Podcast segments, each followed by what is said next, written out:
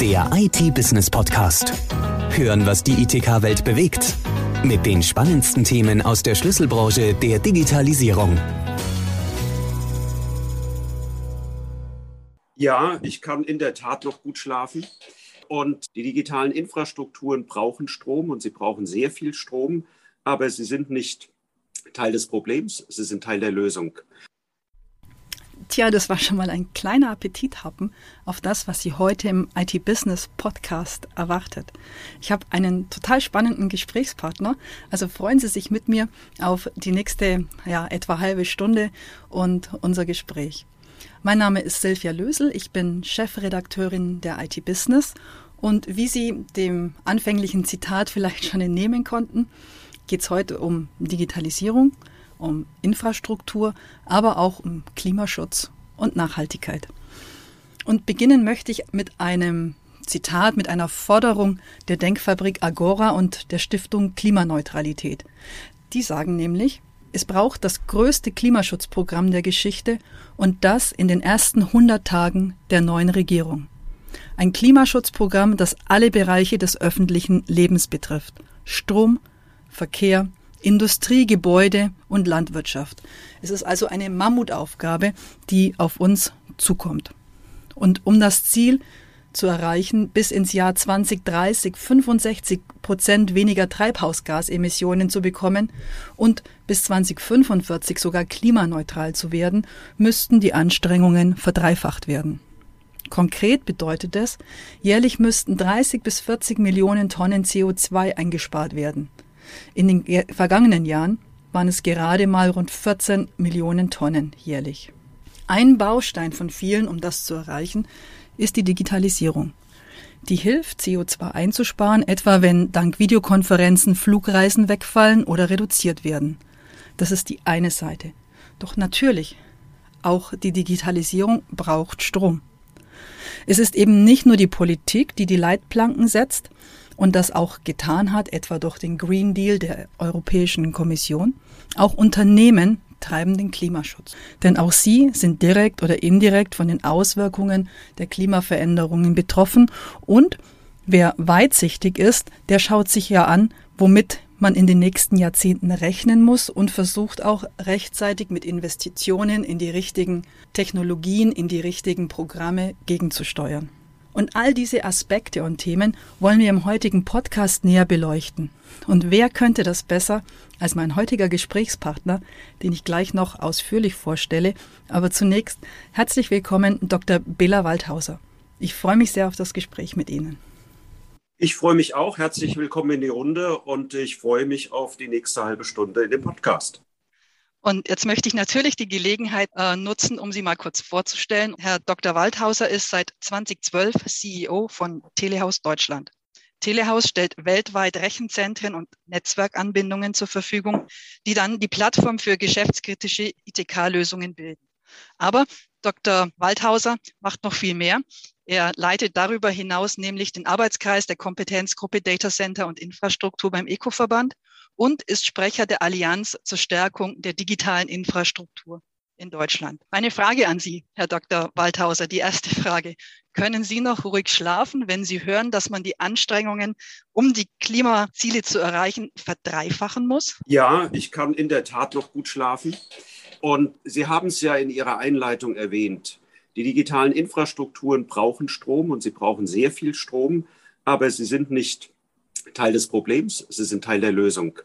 Denn nur mit Digitalisierung können wir mehr äh, CO2-Emissionen einsparen. Sie haben die Stichworte schon genannt. Smart Grids, also intelligent gesteuerte äh, Stromnetze, Smart City, Smart Home Anwendungen. Wir werden später wahrscheinlich noch auf das Thema Wärme eingehen.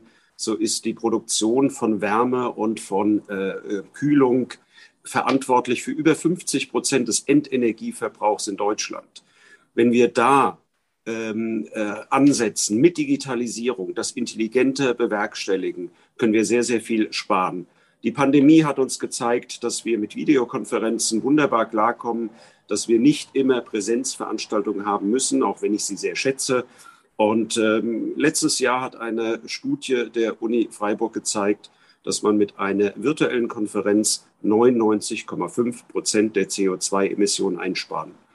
Insofern, ja, ich schlafe gut, weil ich bin Teil der Lösung mit der digitalen Infrastruktur. Ich denke auch als ganzen Rechenzentrenbetreiber und Datacenter-Betreiber, auch die Co-Location-Betreiber, haben ja in den vergangenen Jahren schon sehr, sehr viel geleistet, um eben den Energieverbrauch, sage ich mal, runterzuschrauben. Denn auch in den letzten Jahren ist ja quasi die Digitalisierung schon äh, sehr stark vorangeschritten. Thema Cloud, Thema Hyperscaler, die ja auch sehr viel Rechenzentrumsinfrastruktur nutzen. Und Trotzdem konnten die Energiekosten oder die CO2-Emissionen ja dann zumindest in Schach gehalten werden. Äh, auf jeden Fall. Sie hatten erwähnt, dass ich aktuell äh, Geschäftsführer, CEO der Telehaus Deutschland bin. Ich bin aber im Rechenzentrumsbereich schon über 20 Jahre tätig.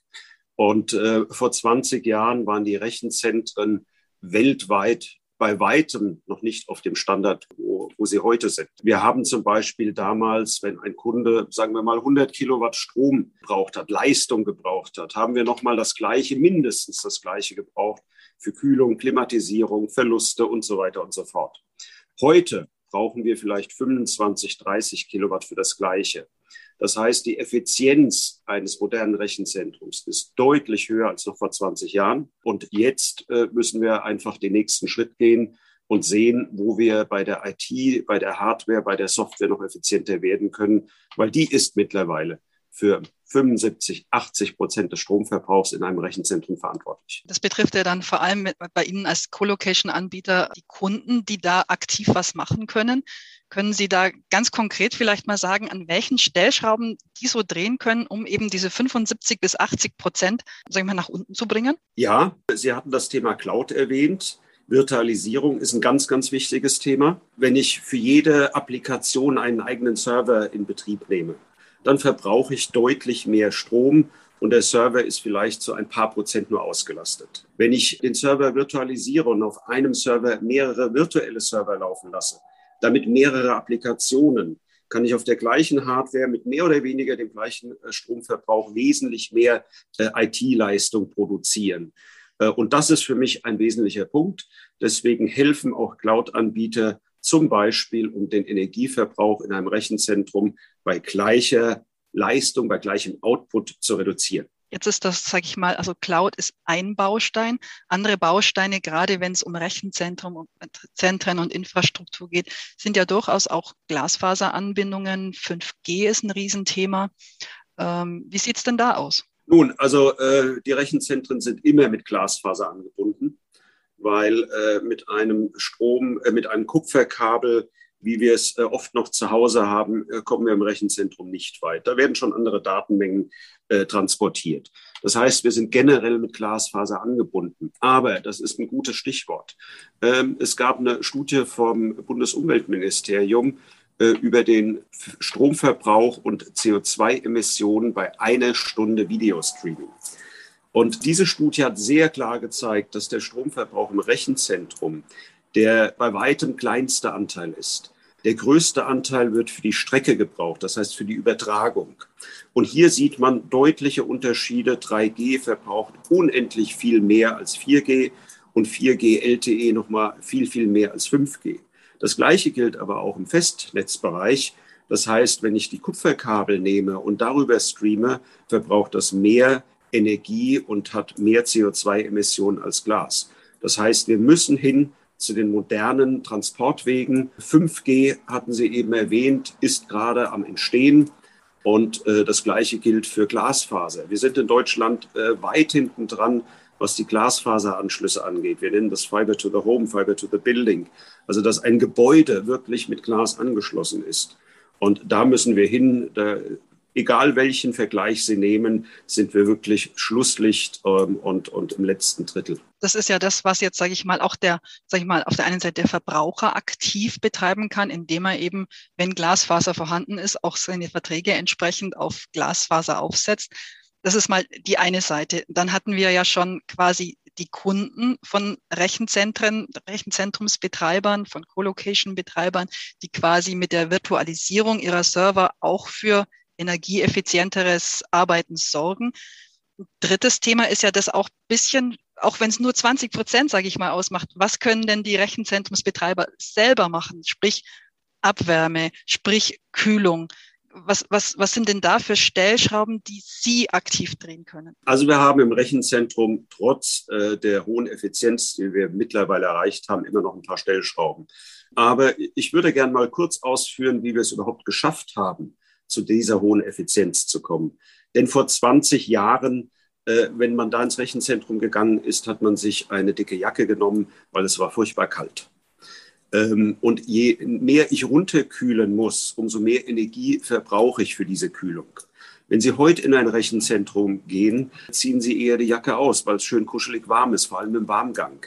Das heißt, in den Kaltgängen, und ich komme gleich noch mal drauf, was Kalt- und Warmgang ist, in den Kaltgängen haben wir so irgendwas um die 22 bis 24 Grad. In Warmgang sind es dann gerne schon mal 30 Grad und mehr. Kalt- und Warmgänge. Früher hat man eine Reihe äh, von Serverschränken nach der anderen einfach aufgestellt. Und das kennen Sie vielleicht von Ihrem PC zu Hause.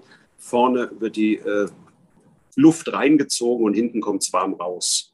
So, wenn ich also früher eine Reckreihe nach der anderen aufgestellt habe, dann hat ja der erste Server hat seine warme Luft nach hinten rausgeblasen und quasi den nächsten Server ins Gesicht. Deswegen drehen wir die Reihen jetzt um und haben Kaltgänge. Das heißt, die Server stehen face-to-face, -face, also Vorderseite zu Vorderseite und Rückseite zu Rückseite. So kommen wir zu Kalt- und zu Warmgängen. Allein das hat schon sehr, sehr viel äh, Effizienz bei der Kühlung gebracht. Dazu die höheren Temperaturen. Und last but not least ähm, hausen wir jetzt die Kalt- oder die Warmgänge ein, damit sich eben die kalte und die warme Luft nicht vermischen. All das sind Dinge, die wir schon getan haben in den letzten Jahren, um überhaupt zu so einer hohen Energieeffizienz im Rechenzentrum zu kommen. Und äh, zu guter Letzt könnte man die Temperatur noch ein bisschen weiter nach oben treiben im Kaltgang. Aber da spielt der ein oder andere Kunde nicht mit.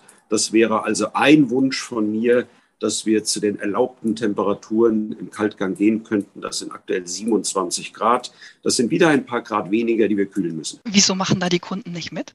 Die haben schlicht und einfach Bedenken, falls mal äh, die Kühlung einen Schluck auf hat, dass die Server sehr schnell warm werden und dann aussteigen. Also es ist ein Sicherheitsbedenken, weil man darf nicht vergessen, dass bei allen Effizienzbestrebungen der Hauptzweck eines Rechenzentrums die Verfügbarkeit ist.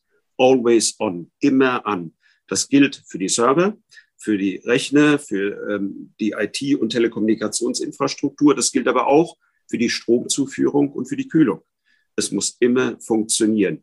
Es gibt bei uns keine Wartungsfenster, wo wir mal Strom oder Klima abschalten. Das gibt es nicht.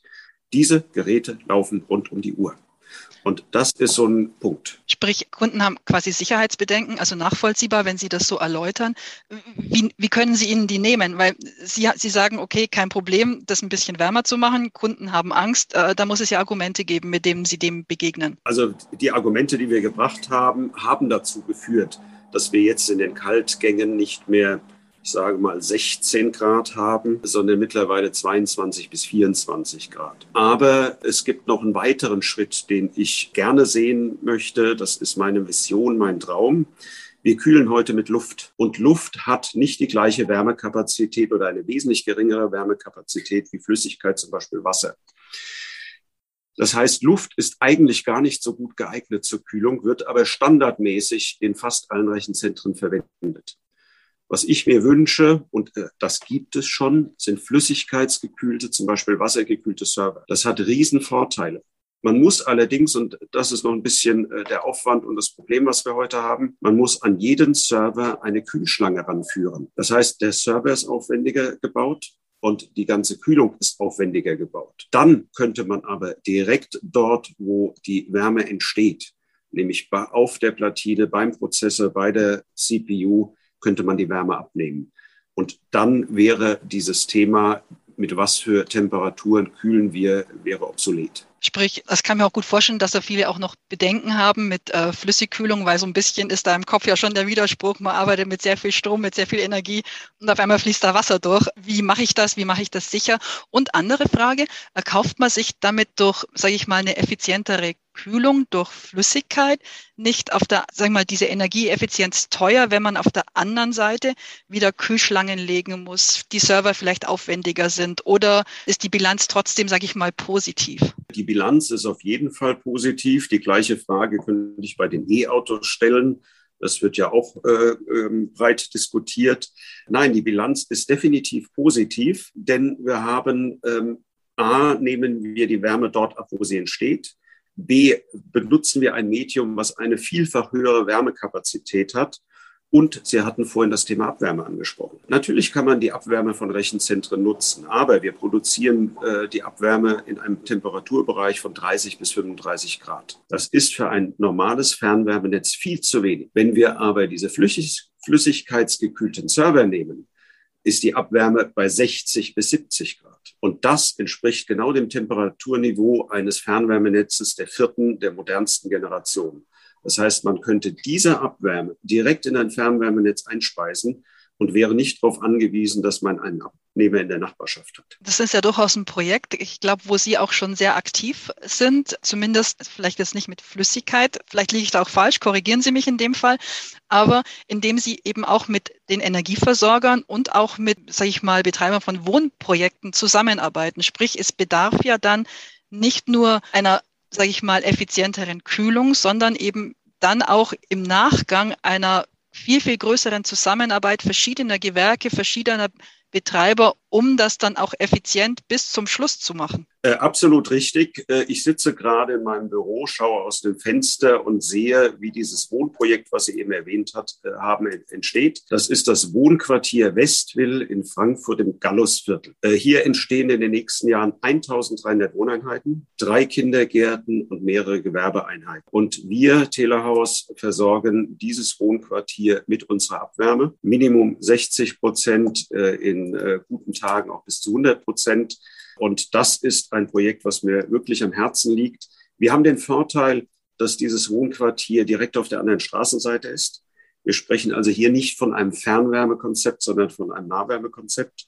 Da funktioniert das auch mit der, dem Temperaturniveau, zumindest mal für die Heizung, weil natürlich dieses Neubauprojekt entsprechend äh, energieeffizient gebaut ist. Aber Sie haben vollkommen recht. Der Projektentwickler Instone der Energielieferant hier in Frankfurt, die Mainova, und wir mussten wirklich alle an einem Strang ziehen, sonst wäre dieses Projekt nicht umgesetzt worden. Genau, und das ist ja, denke ich mal, also ich, ich finde, es stimmt mich sehr, sehr positiv und zuversichtlich, dass sowas funktioniert. Aber ich glaube, da braucht es ganz viele Leute, die eben diese Vision haben, wo es hingehen soll. Und ja, klar, die Politik hat da schon die Leitplanken gesetzt und die Ziele gesetzt. Aber jetzt gilt es natürlich mit Leben zu füllen und das geht ja auch nicht von heute auf morgen. Wie lange haben Sie gebraucht, um das, sage ich mal, so zusammenzubringen? Also ich, ich muss dazu sagen, ich bin Überzeugungstäter und wenn man Überzeugungstäter ist, fällt es einem vielleicht auch leichter zu überzeugen. Und äh, wir, wir haben hier eine optimale Voraussetzung, weil diese beiden Grundstücke haben mal zusammengehört. Und wir hatten hier auf unserem Teil des Grundstücks ein großes Heizhaus und haben den Büroblock, der sehr, sehr groß war, der drüben stand, mit äh, Wärme versorgt. Insofern haben wir noch diese Bohre, die über die Straße gehen und die Wärme damals rübergebracht haben. Und äh, als dann der Projektentwickler hier war, habe ich zu ihm gesagt, Herr Werner, schauen Sie mal, die Rohre sind da. Was halten Sie davon, wenn wir äh, Ihnen die Abwärme liefern? Der hat natürlich gesagt, ja, muss ich mir erst mal überlegen, weil ich ihn damit überfahren habe. Aber letztendlich mit ein paar Diskussionen und meinen guten Beziehungen zu mein, Mainova war es dann letztendlich relativ schnell, dass ich alle Leute auf meiner Seite hatte. Was schwierig war, war das Kommerzielle, weil natürlich der Projektentwickler von der Mainova erwartet hat, dass diese Lösung auch, äh, ich sag mal, kostenneutral ist und nicht teurer, denn er kann seinen Mietern auch nicht zumuten, wesentlich mehr für die Wärme zu bezahlen. Und das hat die Mainova sehr schön hinbekommen. Wir stellen die Abwärme kostenfrei zur Verfügung, weil wir schlicht und einfach uns der Verantwortung als Rechenzentrumsbetreiber bewusst sind, dass wir mit ein Baustein dieser, der Nachhaltigkeit sein müssen. Ich glaube, das ist auch, was ich eingangs gesagt habe. Die Politik auf der einen Seite, aber ich glaube, ganz viele Unternehmen, auch Industrieunternehmen, sind sich inzwischen dessen sehr, sehr bewusst. Klar, die merken natürlich auch die Auswirkungen, die es zum Teil auf sich, äh, auf das eigene Unternehmen vielleicht langfristig hätte, wenn oder wenn man den Klimaschutz weiterhin nicht betreiben würde. Und von daher müssen die reagieren. Jetzt haben wir ganz viel schon über Abwärme gesprochen und ich finde das echt ein cooles Projekt, was Sie da in Frankfurt umsetzen. Und ich glaube, da gibt es ja auch weltweit noch viele, viele weitere Beispiele. Wir haben über 5G gesprochen, wir haben über Glasfaser gesprochen. Ein Thema, das Sie auch mal ein bisschen auf der Agenda haben, wo ich bei der Recherche drüber gestolpert bin, ist, ähm, Sie sagen auch, dass wir viel mehr Fokus auch auf Green Coding legen müssen, auf äh, Softwareentwicklung. Wie kann denn die dazu beitragen, nachhaltiger zu werden? Be bevor ich auf Green Coding komme, würde ich gern noch mal äh, zur Hardware kommen, weil das, was ich sehe, ist, dass mein Stromverbrauch im Rechenzentrum äh, rund um die Uhr relativ stabil ist. Und jetzt kann mir keiner erzählen, dass die Server, die unsere Kunden betreiben, rund um die Uhr immer äh, den, den gleichen Arbeitsaufwand haben. Das heißt, das, was ich mir wünsche, ist von den Hardwareherstellern der Server, der Router, der Switche, der Speichereinheiten, dass die schlicht und einfach noch mehr darauf achten, dass ein Server im Ruhezustand weniger verbraucht, deutlich weniger verbraucht, als wenn er läuft. Und ähm, dann gibt es auch Programme, der ein oder andere Kunde von uns macht das schon, dass regelmäßig geprüft wird, sind denn alle Server aktuell im Betrieb oder kann man die in den Ruhemodus fahren, sodass sie weniger verbrauchen. Also da ist noch sehr, sehr viel äh, Luft nach oben. Das erstaunt mich eigentlich, weil gerade bei den Fernsehgeräten hat man das ja schon, sage ich mal, seit 20 Jahren, dass man die quasi in den Ruhemodus setzen kann, dass man sie abschalten kann, ähm, bei Servern nicht, offensichtlich. Jein, es, es gibt sowas, aber es ist natürlich so, wenn ähm, ähm, eine Applikation aufgerufen wird, dann ähm, erwartet jeder, dass es sofort funktioniert und nicht, dass das erstmal dauert, bis der Server hochgefahren ist. Und da kann man schlicht und einfach mit einer intelligenten Software, mit, mit Virtualisierung ich sag mal, die Server immer wieder abschalten, die nicht gebraucht werden, weil es werden nicht hunderte Server die ganze Zeit gebraucht. Und um zum Thema Green Coding zu kommen, wir, wir haben drei Säulen. Das eine ist der Betrieb eines Rechenzentrums, was wir machen. Das ist Strom, das ist Kühlung, das sind dicke, fette Dieselgeneratoren, unterbrechungsfreie Stromversorgung, die Kühltürme. Das ist ein Silo. Das zweite Silo sind die IT-Leute, die äh, die äh, Server und äh, Route und Switche und Speichereinheiten betreiben. Und der dritte Silo sind die Softwareentwickler. Und es müssen alle drei Silos wirklich zusammenarbeiten, um am Ende des Tages ein möglichst energieeffizientes Resultat zu bekommen. Denn ein Softwareentwickler wird heute nicht dafür bezahlt, dass er einen grünen Code schreibt. Er soll einen performanten Code schreiben. Und Performance nicht im Sinne von Energieeffizienz, sondern von Effizienz bei der äh, Programmierung, so wie die Applikation abgearbeitet wird, wie der Nutzer es empfindet. Auf den Energieverbrauch legt ein Programmierer in der Regel keinen Wert. Und das muss auch noch geschehen. Und da haben wir auch schon viele Diskussionen mit dem Bundesumweltministerium und dem Umweltbundesamt gemacht, um, um einfach hier Fortschritte zu erzielen. Okay, also es ist rein technisch oder äh, von der Softwareprogrammierung her wäre es möglich, ähm, die Programmierung auch, sage ich mal, so zu machen, dass das Ganze energieeffizienter wird. Ja, in dem Moment, wo man weniger Prozessorleistung beansprucht, wird weniger Energie verbraucht. Und das ist genau der Punkt. Sie müssen sich nur anschauen, wenn Sie heute Ihren PC hochfahren und haben Windows, wie lange das dauert, bis dieses Programm dann mal startbereit ist. Jeder von uns kennt die Windows-Gedenkminute oder Windows 5. Und allein das ist schon, wie viel nutzen wir davon? Und äh, selbst auf meinem Handy, Smartphone, wenn ich mir anschaue, wie viele Apps ich da habe, wie viel Speicherplatz sie brauchen, all das verbraucht Energie. Und das versuche ich äh, meinen Gesprächspartnern äh, bewusst zu machen und rüberzubringen, dass es auch gut ist, bei aller Digitalisierung die Dinger mal wegzulegen. Also ich glaube auch, dass da noch ganz, ganz viel Luft nach oben ist. Also sowohl auf der Anwenderseite natürlich, ja, weil wie gesagt, jedes Teil, das man ausmacht, auf äh, Flugmodus schaltet, braucht einfach keine Energie. Das ist einfach so. Und wenn man sich wahrscheinlich mal anguckt, wie viele Smartphones auf der Welt unterwegs sind, ist da sehr viel Potenzial. Genau. Wo, wobei, Frau Lösel, der Energieverbrauch der Endgeräte ist relativ gering. Es ist der Energieverbrauch auf dem Transportwege, Mhm. Das hatten wir vorhin schon diskutiert und im Rechenzentrum, der zu Buche schlägt. Und deswegen plädiere ich dafür, bei aller Digitalisierung das Gerät auch mal wegzulassen. Wie oft sehe ich, Sie wahrscheinlich auch, Sie sind im Restaurant, in der Kneipe und die Leute haben äh, das Smartphone in der Hand, statt sich zu unterhalten. Also auch das wäre ein aktiver Beitrag zum Umweltschutz, die Dinger mal wegzulegen und mal wieder miteinander zu reden. Aber jetzt werde ich philosophisch. Ja, aber ich glaube, ja. weil wir gerade bei den Endgeräten sind, ein ganz wichtiges Thema äh, ist auch, und das haben wir mit der EU-Kommission diskutiert, ist äh, die Wiederverwertung von Geräten. Äh, wir haben gerade das Smartphone angesprochen. Jeder von uns möchte oder fast jeder, viele von uns möchten alle zwei Jahre das neueste Gerät haben und sind sich gar nicht bewusst, wie viel Energie in der Produktion solch eines Smartphones steckt. Von den seltenen Erden, die da drin stecken, will ich gar nicht reden. Das Gleiche gilt aber auch für die Hunderttausenden und Millionen Server, die jedes Jahr ausgetauscht werden. Auch hier müssen wir uns anschauen, inwieweit können wir die äh, alten Server aufpeppen, zum großen Teil wieder benutzen, nur Teile austauschen. Äh, ich sage mal, das Stichwort Wegwerbgesellschaft ist nicht neu und es gilt halt für die ganze digitale Infrastruktur und die Endgeräte genauso. Und da haben wir auch sehr, sehr viel Potenzial, wo wir einsparen. Das glaube ich. Und ich denke auch, dass da schon die Entwicklung auch ein bisschen hingeht. Äh, Stichwort Kreislaufwirtschaft. Ich meine, das ist bei vielen äh, Notebooks und so weiter ja schon gang und gäbe. Da gibt es Leute oder Unternehmen, die sich genau darauf spezialisiert haben. Aber das Ganze gibt es eben, denke ich, in diesem Stile noch nicht für Server, Switches und so weiter, wo man sich einfach auch sehr bewusst werden muss. Also wir, erstens mal die Langlebigkeit der Materialien, das ist ja auch ein Punkt. Muss ich einen Server nach drei Jahren austauschen oder hält er mir fünf Jahre? Ich weiß nicht, was da im Moment so der, der Lebenszyklus ist, aber auch das gehört ja da dazu. Also der Lebenszyklus eines Servers wird meistens äh, bestimmt durch die Abschreibungsdauer. Das hat also überhaupt nichts mit der Technik zu tun, ist eine reine Steuergeschichte. Und ja, die Dienstleister, die sich bei uns im Rechenzentrum eingemietet haben, möchten natürlich ihren Kunden auch einen Top-Service bieten.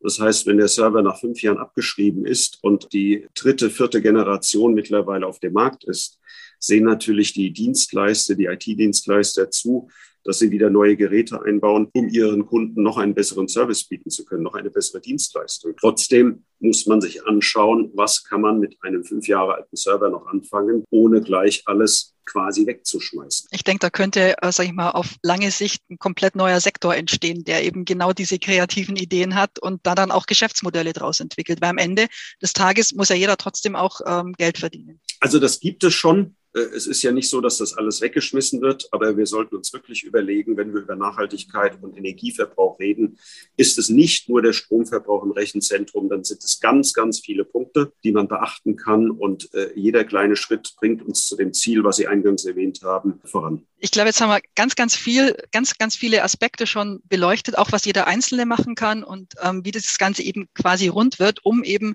diese Anstrengungen oder diese, dieses, ja, Anstrengungen zu unternehmen, um das Ganze, um die dreifache Einsparung zu erreichen, um da quasi auch ein bisschen hinzukommen. Vielleicht am Ende, vielleicht können Sie unseren Hörern, die ja auch Kunden sind, einfach mal so drei Tipps mitgeben, wie kann ich als Kunde, als Unternehmen energieeffizienter werden, wenn ich damit anfangen will? Was sind so die ersten drei Schritte, die ich ganz einfach machen kann? Also der erste Schritt ist, dass ich mehr oder weniger jeden Tag erlebe, dass äh, die Kunden ihr Rechenzentrum falsch dimensionieren. Es wird meistens viel zu groß dimensioniert. Das sieht man daran, dass unsere Kunden die Leistung, die sie bei uns angemietet haben, in Kilowatt Strom, in Kilowatt Kühlung, nur im Schnitt zu 50 bis 60 Prozent nutzen. Ich spreche jetzt vielleicht gegen mein eigenes Geschäftsmodell. Das wollte ich gerade sagen, ja. aber die Nachfrage ist so groß, da ist mir nicht bange. Es ist nun mal so, dass wir äh, auf Betreiberseite machen, was wir können. Aber wenn wir nur eine Ausnutzung von 50 bis 60 Prozent haben, wird es natürlich schwer, die höchste Energieeffizienz zu produzieren. Und auf der anderen Seite, wenn der Kunde 100 Prozent mit uns vertraglich vereinbart hat, müssen wir 100 Prozent vorhalten, weil dazu sind wir vertraglich verpflichtet. Also hier haben wir wirklich einen ganz, ganz großen äh, Einspareffekt, wenn wir im Schnitt vielleicht bei 80 Prozent sein könnten. Das ist übrigens ein Phänomen, was wir nicht nur im Colocation-Bereich, also des Rechenzentrumsdienstleister sehen, sondern ich bin natürlich in der Branche mit vielen Leuten im Gespräch. Auch Rechenzentrumsplaner für Unternehmenskunden sehen jeden Tag das gleiche Phänomen. Rechenzentren werden in der Regel zu groß geplant, obwohl es heute schon viele Möglichkeiten gibt, das Ganze modular aufzubauen. Also das ist der erste entscheidende Punkt, weil alles, was ich nicht aufbaue, muss ich nicht einsparen. Der zweite Punkt, das haben wir schon hoch und runter diskutiert, ist das Thema brauche ich denn für jeden Server eine Applikation, äh, für jede Applikation einen Server so rum? Oder kann ich virtualisieren? Je mehr ich virtualisiere, umso besser. Das verbinde ich am liebsten dann mit äh, entsprechenden Cloud-Angeboten, die mir die Spitzen abdecken. Auch hier kann ich wieder einsparen an dem, was ich an IT, Hard und Software, aber im Hintergrund auch an Strom- und Kühlungsinfrastruktur aufbauen muss. Also, dass ich von Anfang an intelligent plane. Und last but not least ist natürlich dieses große Paket an den Temperaturen, an äh, was muss ich wirklich vorhalten, was brauche ich, was brauche ich nicht, wie, wie kann ich, ich sag mal, im, im Betrieb das möglichst effizient gestalten und nochmal meine Vision, flüssigkeitsgekühlte Server und dann die Abwärme vielleicht im eigenen Hause nutzen das wäre mein Traum, mein Wunsch für die nächsten fünf bis zehn Jahre. Klingt gut und sind viele Sachen, die wahrscheinlich auch tatsächlich bereits umsetzbar sind. Da muss man ja nicht lange warten, sondern das sind Dinge, die man ja wirklich in seine aktuellen Planungen mit einbeziehen kann. Also, dass man das tun kann, sieht man ja hier am Beispiel Telehaus Wohnquartier Westwill und die Mainova dass wir die Abwärme nutzen. Und wir reden hier von mehreren Megawatt an Wärmeleistung, die wir dann rüber transportieren, die wir nicht in die Luft blasen. Aber es gibt auch noch ein wunderschönes Beispiel mit flüssigkeitsgekühlten Servern hier in Frankfurt, nämlich im Eurotheum. Das ist ähm, früher mal äh, war die EZB drin, die Europäische Zentralbank, und äh, da sind ganz viele Büros drin und die werden äh, mit der Abwärme des Rechenzentrums dort im Eurotheum gewärmt. Es klingt so, als ob Hoffnung bestünde.